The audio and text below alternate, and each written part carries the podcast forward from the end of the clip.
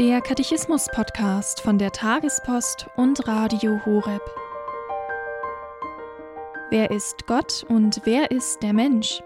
Das Kompendium, die Kurzfassung zum Katechismus der katholischen Kirche, gibt darauf Antwort. In diesem Podcast geht es anhand des Katechismus um die grundlegenden Fragen des Menschseins und des Menschen nach Gott. Heute die Folge 149 über Ursprung und Vollendung der Kirche. Dazu hören wir Dr. Margarete Strauß.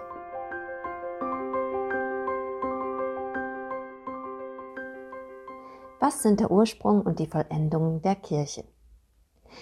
Das ist die 149. Frage aus dem Kompendium des Katechismus der katholischen Kirche und umfasst die Artikel 758 bis 766 aus dem Katechismus. Als Antwort auf diese Frage gibt das Kompendium selbst vor, die Kirche findet ihren Ursprung und ihre Vollendung im ewigen Ratschluss Gottes. Sie wurde im alten Bund vorbereitet mit der Erwählung Israels, Zeichen der zukünftigen Vereinigung aller Nationen. Sie wurde durch die Worte und Taten Jesu Christi gegründet und vor allem durch seinen erlösenden Tod und seine Auferstehung verwirklicht.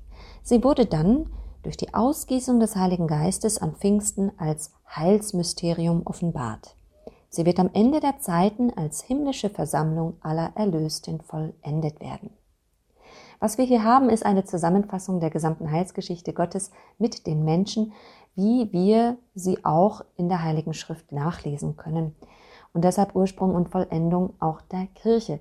Denn diese ganze Heilsgeschichte geht ein oder fließt zusammen ja, zu diesem Zielpunkt der Kirche am Pfingsttag und dann eben wie das Ganze, wie diese Phase der Kirche, wie wir sie jetzt durchleben, äh, dann weitergeht bis zum jüngsten Gericht. Diese Antwort ist natürlich sehr dicht und könnte noch richtig ausformuliert werden, und deshalb sind es auch sehr viele Artikel aus dem Katechismus, die hier zusammengefasst werden. Es heißt hier, dass die Kirche ihren Ursprung und die Vollendung im ewigen Ratschluss Gottes findet. Was ist damit gemeint? Der ewige Ratschluss Gottes, das ist eben sein Wille, ähm, sein Heilsplan, den er für die Menschheit bereit hat und der eben schon feststeht, noch vor Erschaffung der Welt. Und dieser Ratschluss offenbart sich in der Geschichte.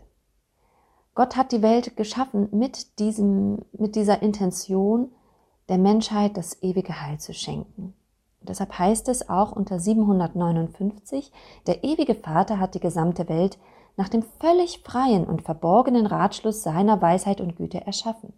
Er hat das aus seiner völligen Autonomie herausgetan. Und zugleich war das eben ein Ratschluss, der zunächst verborgen ist und den er aber dem Menschen nach und nach auf, auch offenbart. Und das lesen wir alles in der Heiligen Schrift nach. Wie er einzelnen Personen und so dann eben ganzen Gruppen diesen Ratschluss ja kundgetan hat. Das Ziel oder der Sinn des menschlichen Lebens besteht darin, am Ende ganz in der Gegenwart Gottes zu leben, in der Gemeinschaft mit der heiligsten Dreifaltigkeit zu leben. Gott zu schauen von Angesicht zu Angesicht. Und wie gesagt, die Kirche ist das Ziel, ist der Zielpunkt. Deshalb heißt es unter 766, dass die Welt geschaffen wurde auf die Kirche hin. Das heißt, die Kirche ist eigentlich das Ziel in dieser Heilsgeschichte, auf den alles fluchtpunktartig zusammenläuft. Die Kirche, die von Christus gestiftet worden ist. Und wir als Teil dieser Kirche oder als Mitglieder wurden gesammelt als Gottesvolk. Und diese Sammlung beginnt von Anfang an. Das heißt, alles ist eigentlich daraufhin ausgelegt und es gab dann natürlich so einige Umwege. Durch den Sündenfall beispielsweise ist hier ein, ein Chaos äh, losgetreten worden und doch hat Gott immer wieder die Menschen zurückgeholt. Also diese Sammlung des Gottesvolkes äh, ist zwar auf Umwegen erfolgt und erfolgt auch bis heute auf Umwegen, doch Gott kann auf krummen Seiten gerade schreiben. Und deshalb ist dieser Heilsplan Gottes nicht zunichte gemacht worden durch die falschen Entscheidungen der Menschen, also falsch in der Hinsicht, dass sie sich gegen Gott entschieden haben. Also die Sammlung des Gottesvolkes als Kirche beginnt mit der Berufung Abrahams, heißt es in 762. Also schon von Anfang an beginnt dieser Prozess, der am Ende eben zur Kirche führt.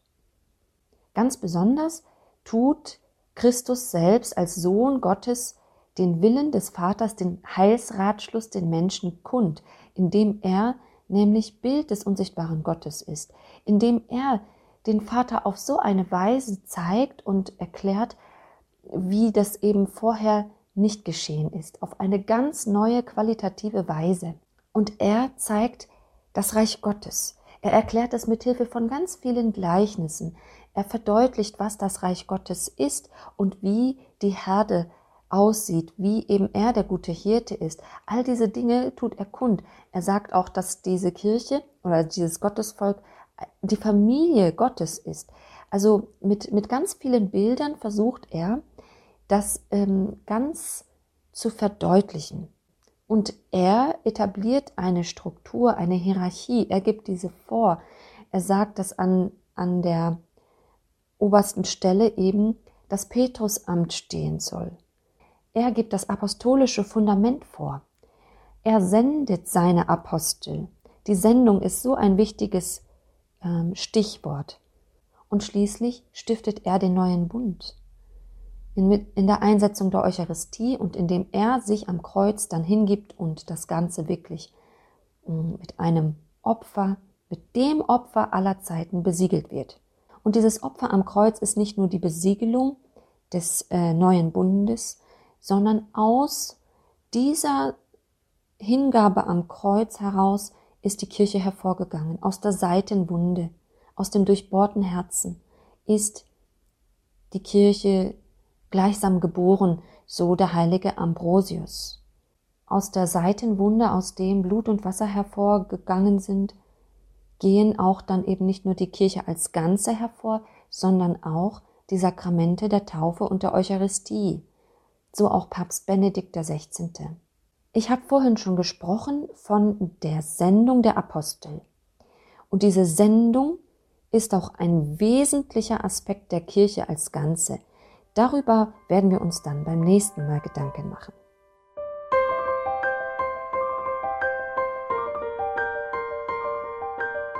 Das war die Folge 149 zum Katechismus mit Dr. Margarete Strauß hier beim Katechismus-Podcast von der Tagespost und Radio Horeb.